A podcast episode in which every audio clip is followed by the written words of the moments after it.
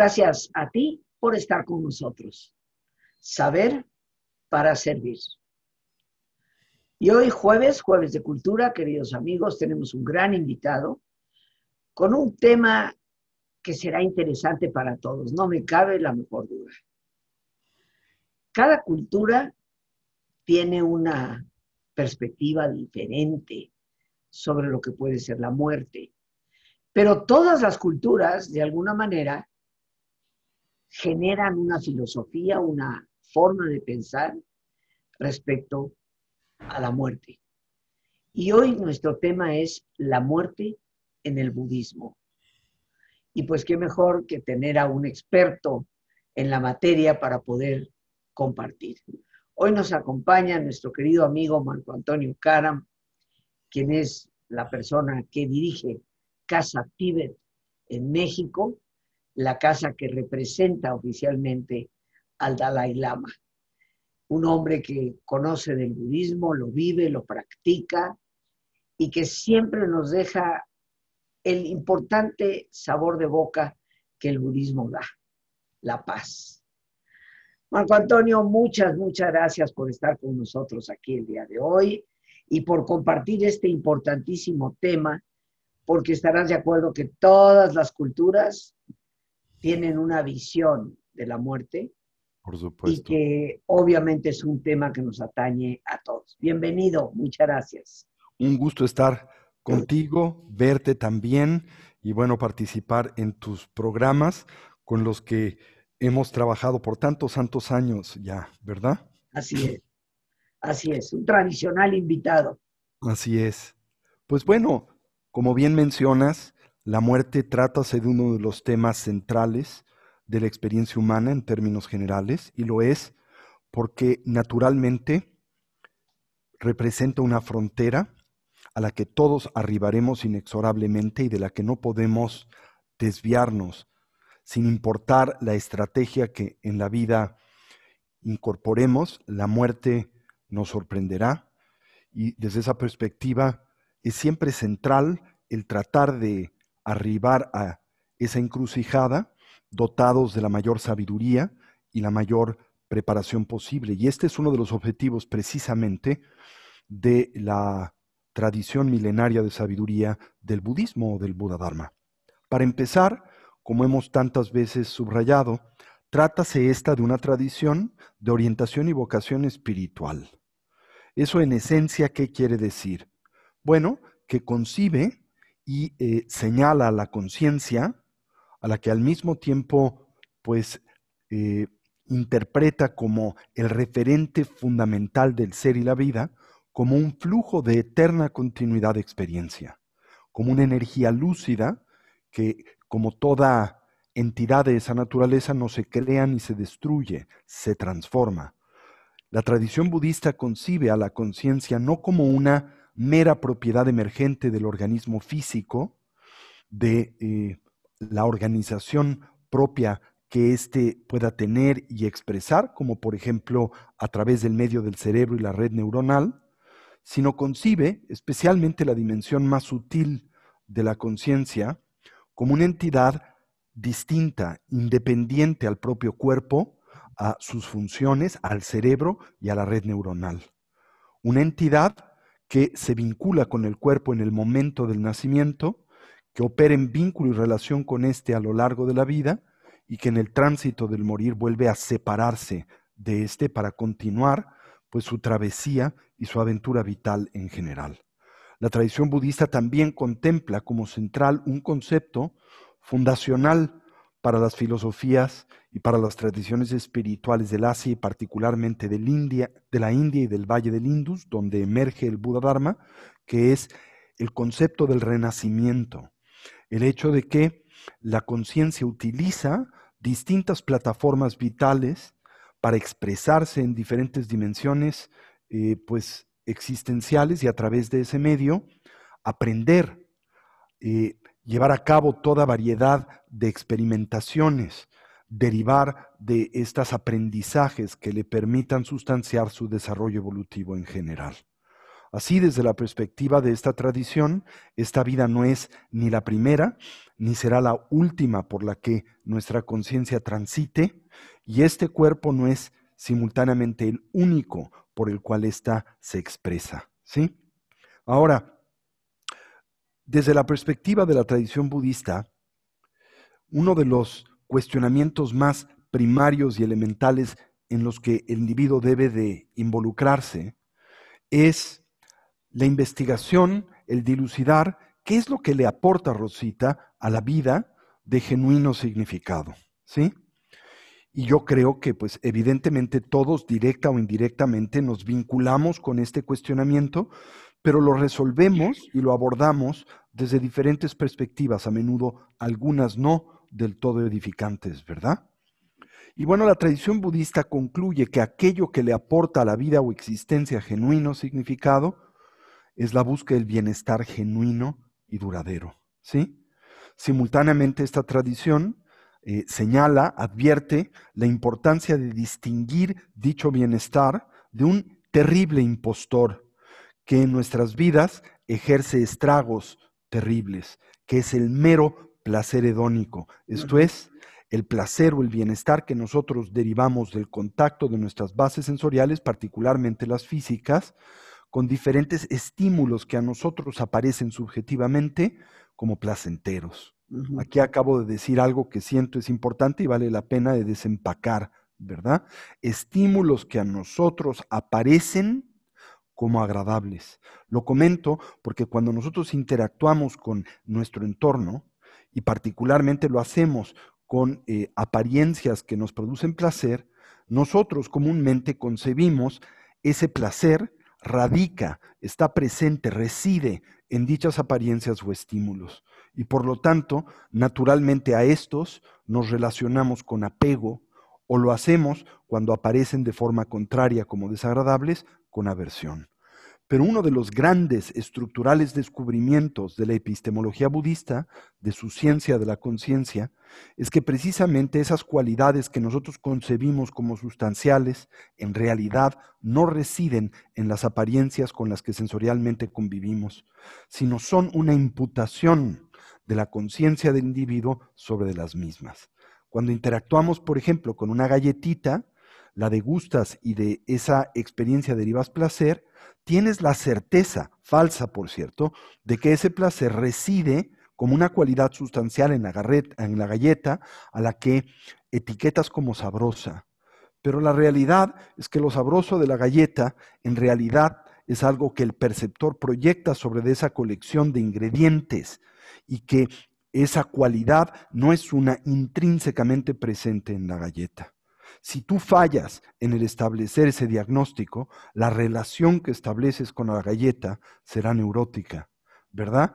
Querrás más galletas, tendrás que proteger tu galleta de que otros te pidan un cachito, ¿verdad? Y sufrirás cuando la misma empieza a disminuir en cantidad o en proporción, ¿verdad? Y no solo hacemos eso con la galleta, lo hacemos con las personas y lo hacemos con el mundo en general, ¿sí?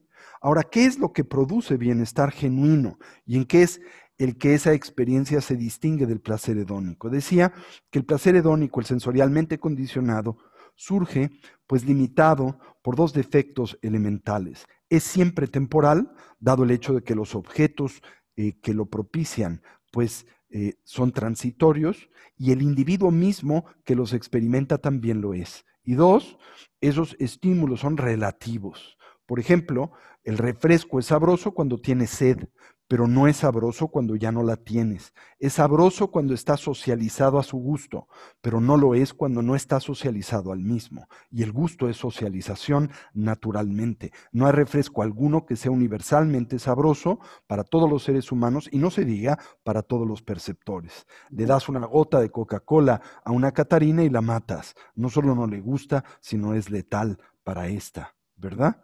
Bien, eh, el bienestar genuino, eh, Rosita, es de una naturaleza radicalmente distinta a la del placer hedónico. Y no tengo que decírtelo a ti porque eres también una experta en este tópico, pero bueno, tratemos de clarificarlo a nuestros amigos. El bienestar genuino no depende de lo que nosotros tomamos del mundo, sino depende de lo que traemos y obsequiamos al mismo en consecuencia de eh, un equilibrio adecuado entre la mente, la conciencia y el corazón. Y en especial es el efecto o consecuencia de una mente dotada de sabiduría. Y de sabiduría en este contexto no quiere decir una conciencia que pueda pues no sé, hacer cálculos matemáticos muy sofisticados, sino nos referimos a una conciencia que, de una forma muy primaria e intuitiva, pero estructural, ¿verdad? Y fundacional, comprende la manera en que las cosas son. ¿Y qué podemos inferir de la manera en que las cosas son, Rosita? Tres cosas elementales. Todo es transitorio. Todo existe y opera en movimiento, incluyéndonos a nosotros mismos y nuestra vida porque todo cambia y se transforma, nada existe de forma fija, unitaria, todo emerge en dependencia de partes, condiciones y circunstancias. Nada existe de forma aislada, autónoma o independiente. Todo es dependiente y por lo que concierne a la experiencia que del mundo tenemos, de la conciencia que lo concibe e interpreta. No vemos las cosas directamente, sino a través del filtro de la conciencia que las interpreta. No vemos las cosas como son, sino como somos. ¿Sí? Y finalmente, pues entender que nada y nadie en consecuencia tiene, posee, alberga cualidad sustancial alguna, ni positiva ni negativa, y que esas cualidades que nosotros comúnmente proyectamos sobre el mundo, en realidad residen en la conciencia de quien las percibe e interpreta.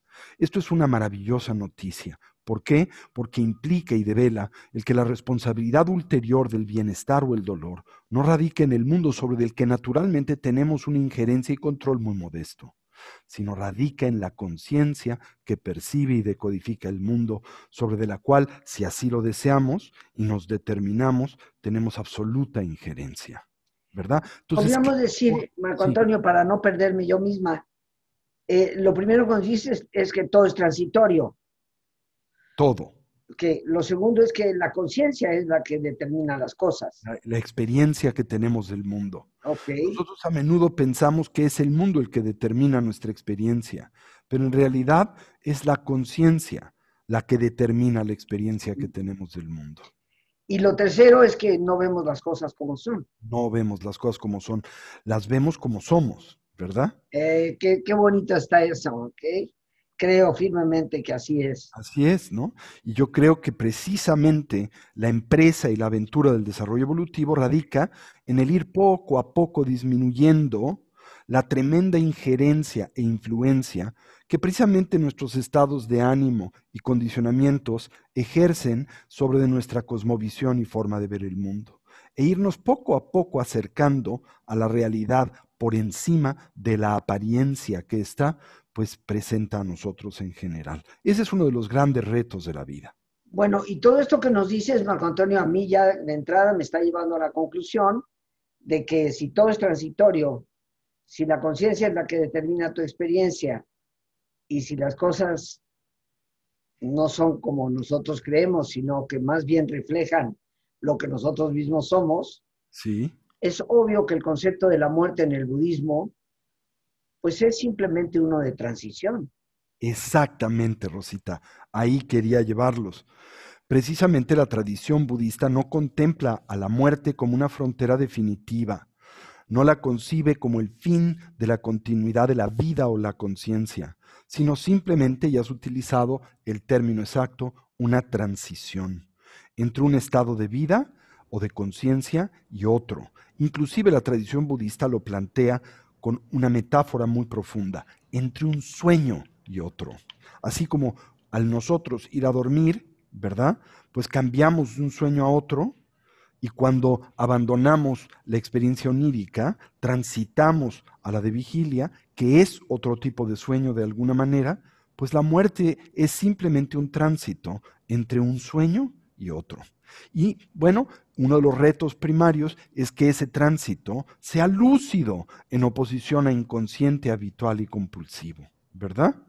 Esto es que podamos despertar dentro de ese tránsito, hacernos conscientes del mismo y tener injerencia, influencia sobre este y su devenir, de tal manera que la continuidad de la conciencia en el tránsito del morir y el renacer no esté determinada, como comúnmente así lo hace entre un sueño y otro, por hábitos y tendencias inconscientes, sino que trátese de una experiencia sobre la que el individuo ejerce absoluta, ¿verdad?, eh, influencia y sobre la que imprime su voluntad. Entonces, la tradición budista plantea lo siguiente, dice, dado el hecho de que la única variable que en la vida es del todo certera, la muerte, ¿verdad? Pues es fundamental el que nosotros, en relación a esa experiencia determinante, pues reflexionemos eh, eh, cómo podemos abordarla de la mejor manera posible, ¿verdad? Y la tradición budista lo plantea desde la siguiente óptica. Dice lo siguiente, dice, que dado el hecho de la certeza del morir, lo primero que tenemos que hacer es reflexionar acerca de qué es realmente importante en la vida, ¿verdad? Y qué es importante en el contexto de qué le aporta genuino significado, el que no podemos divorciar de la consecución del bienestar genuino y no de su impostor, el mero placer hedónico, siempre temporal y relativo. Dos, ¿qué nos puede preparar para la muerte? Porque viene y nadie sabe cuándo se haga presente. Puede ser hoy, ¿verdad? ¿Qué nos puede preparar? Y bueno, la respuesta budista es muy directa y dice, lo único que nos prepara para la muerte es el adiestramiento mental. Tenemos que adiestrar a nuestra conciencia. Tenemos que familiarizar y educarla. ¿A qué? A eh, hacer presente la muerte para vivir cada instante con integridad.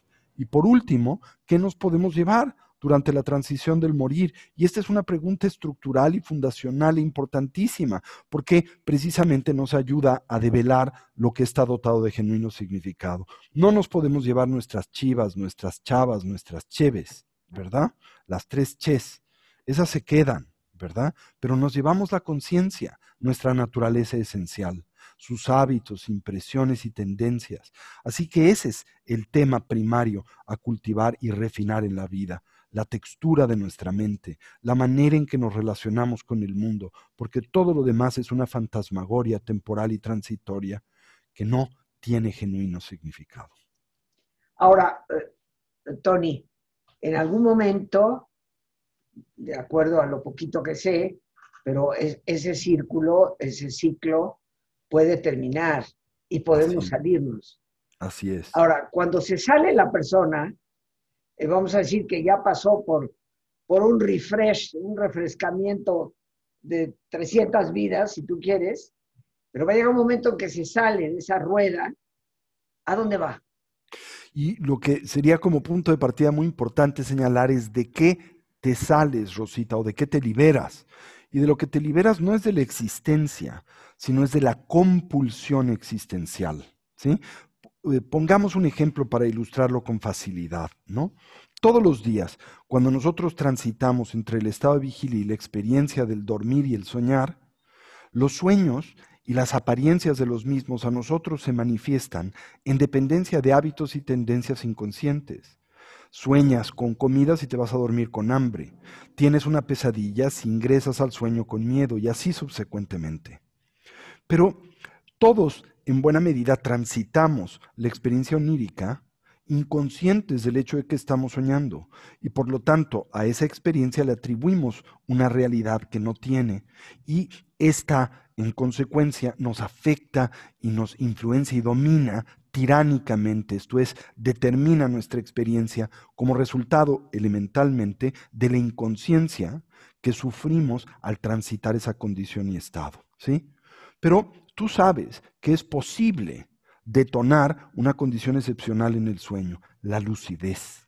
Y la lucidez en ese contexto quiere decir la habilidad de despertar dentro de un sueño, sin que ese sueño se desvanezca.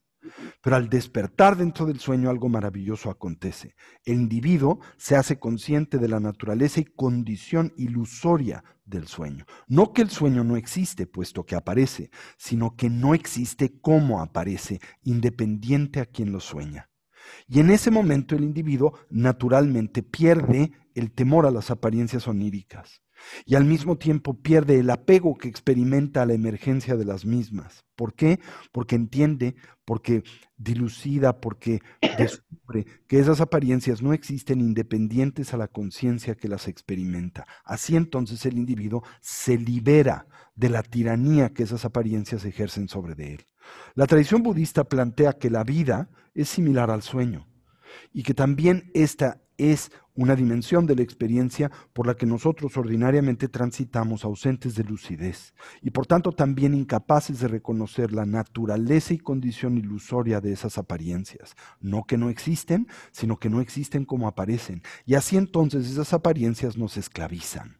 El objetivo de la ascesis espiritual del Buddha del budismo, no es dejar de existir, sino eliminar la compulsión que comúnmente acompaña nuestra existencia. Y tener libertad en elegir cómo, cuándo y dónde manifestarnos, no solo en nuestro beneficio, sino en beneficio de los que nos rodean. Eso es lo que el budismo entiende por despertar, por budeidad. Un Buda es alguien despierto, no iluminado, es alguien lúcido, alguien que entiende, percibe, que dilucida con claridad la manera en que las cosas son. Por ejemplo, entiende que aquello que a nosotros aparece como permanente es impermanente, que aquello que a nosotros aparece comunitario es compuesto, que aquello que a nosotros aparece dotado de identidad intrínseca no la tiene, que aquello que parece albergar cualidades sustanciales no las tiene. Y cuando un individuo realmente entiende íntimamente todos estos temas, se libera del control que el mundo ejerce sobre de uno y reclama lo que es nuestra herencia, que es la libertad. Pero me queda todavía una duda y pregunta, pero ¿qué te parece si la planteamos después de nuestro ejercicio? Con mucho gusto.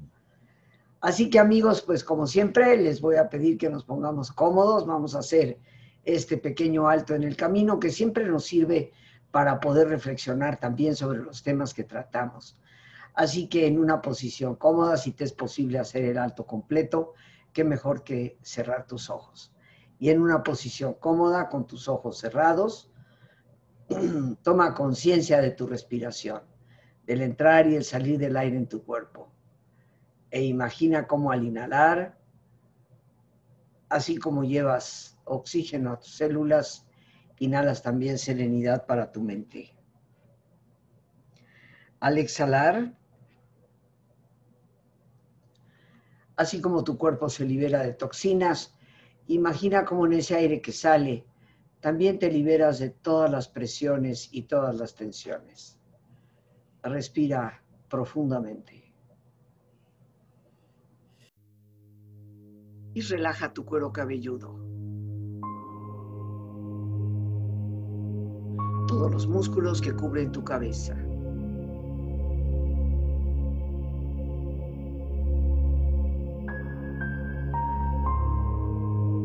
Relaja tu frente. Siente la piel, la vibración de la piel que cubre tu frente.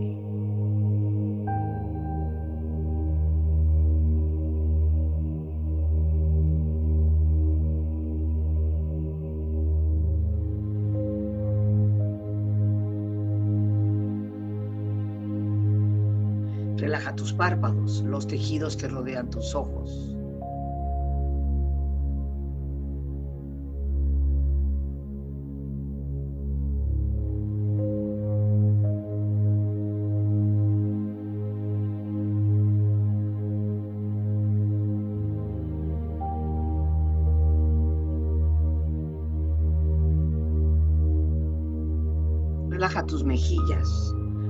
La piel, todos los músculos que cubren tu cara.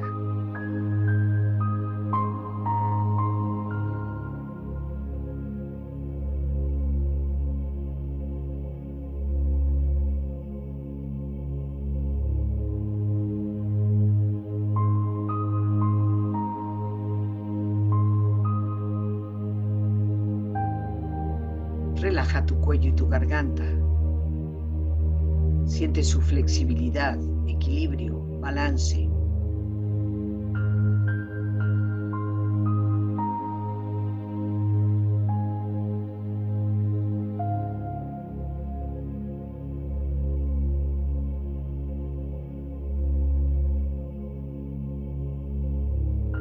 Relaja tus hombros, brazos y manos, así como tu espalda. Siente una agradable sensación que relaja todos los músculos en estas partes de tu cuerpo.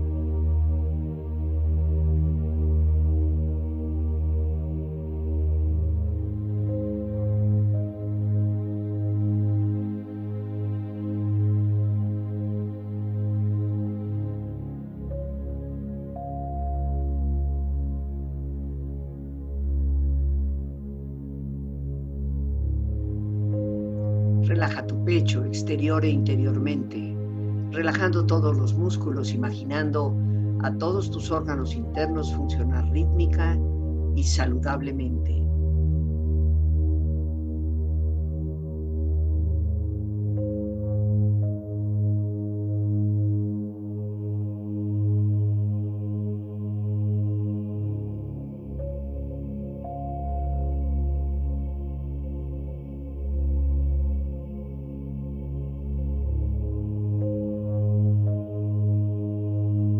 Abdomen, exterior e interiormente, relajando todos los músculos, imaginando a todos tus órganos internos funcionar rítmica y saludablemente.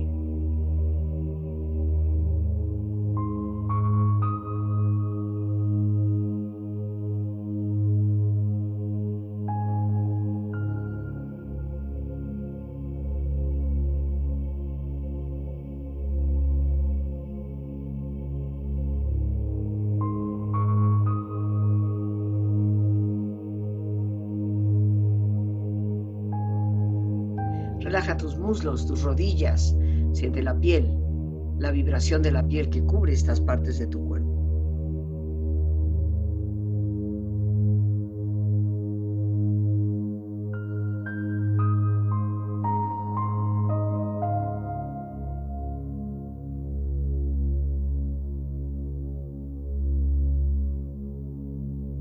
Relaja tus pantorrillas y tus pies.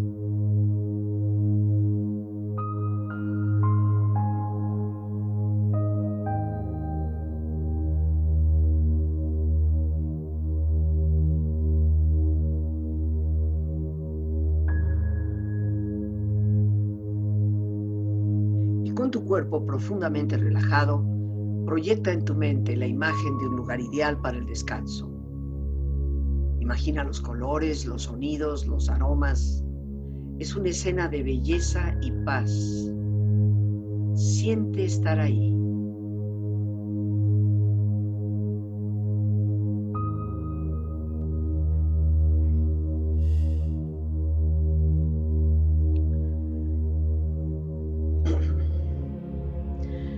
Tu cuerpo relajado y tu mente serena, reflexiona. La muerte nos iguala a todos. Es la misma para un hombre rico que para un animal salvaje.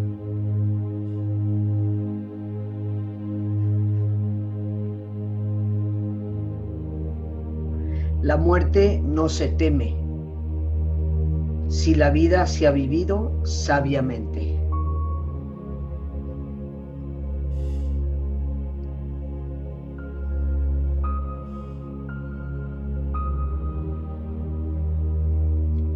Cada mañana nacemos de nuevo. Lo que hacemos hoy es lo que más importa.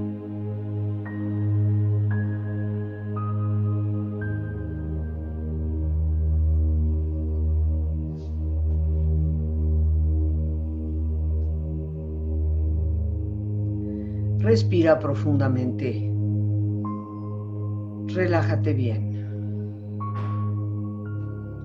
Y con esta experiencia empieza lentamente a estirarte, brazos, manos, piernas y pies, moviendo tu cuello, bostezando si lo deseas, haciendo que tu cuerpo retome su nivel de actividad habitual, hasta muy lentamente abrir tus ojos ojos abiertos, bien despierto, muy a gusto, bien descansado y en perfecto estado de salud, sintiéndote mejor que antes. Regresamos con nuestro gran invitado Marco Antonio Karam, eh, director de la Casa Tíbet, tal vez la casa más representativa del budismo en nuestro país y por supuesto quien lleva la representación del Dalai Lama. Y bueno, antes de continuar con la preguntita que tengo que hacerte, mi querido Tony, este, danos tus datos, los datos de Casa Tíbet. Lorena seguramente los pondrá en la parte de abajo para que las personas puedan contactar. Pues estamos a sus órdenes en la Casa del Tibet de México, Orizaba 93, Colonia Roma, entre Tabasco y Colima. Eh, nuestros teléfonos son el 55 11 0802 y el 55 55 14 7763. 55 11 0802 y 55 14 7763. Nos encuentran también en nuestra página web casatibet.org.mx y en las redes sociales como Casa Tibet México, ya sea en Facebook, Instagram, en Spotify y también en YouTube a sus órdenes. Y bueno, invitarles este próximo 10 y 11 de abril, estará con nosotros en la Casa del Tibet de México el doctor Nida Chen Atzang, que es uno de los más prominentes médicos tibetanos en el mundo, quien estará hablando a través de este medio remoto para que todos puedan acceder a sus conferencias en torno al cuerpo de energía, el cuerpo adamantino, como se le llama en la tradición budista, esa dimensión sutil de nuestro ser del cual depende nuestra salud y nuestro desarrollo evolutivo. Esto, esto ya es este sábado 10. Es sábado 10 y 11 de abril, en claro, O sea, queridos amigos, esto ya es pasado mañana. O sea que hay que apuntar. Gracias, Lore, que pones todos los datos ahí al pie de, de la imagen de Tony para que las personas puedan tomar los datos, llamar por teléfono, comunicarse. Y bueno, qué mejor que un sábado eh, poder disfrutar de conferencias que alimentan la conciencia. En efecto. Muchas gracias, Tony, por esta invitación. Ahí quedan los datos. Lore, te pido que los dejes ahí un ratito para que las personas puedan tomar nota de, esto. Simplemente repítenos quién es el que nos va a hablar el sábado. El doctor Nida Chengatzang, que es uno de los más prominentes médicos tibetanos del mundo. Muy bien.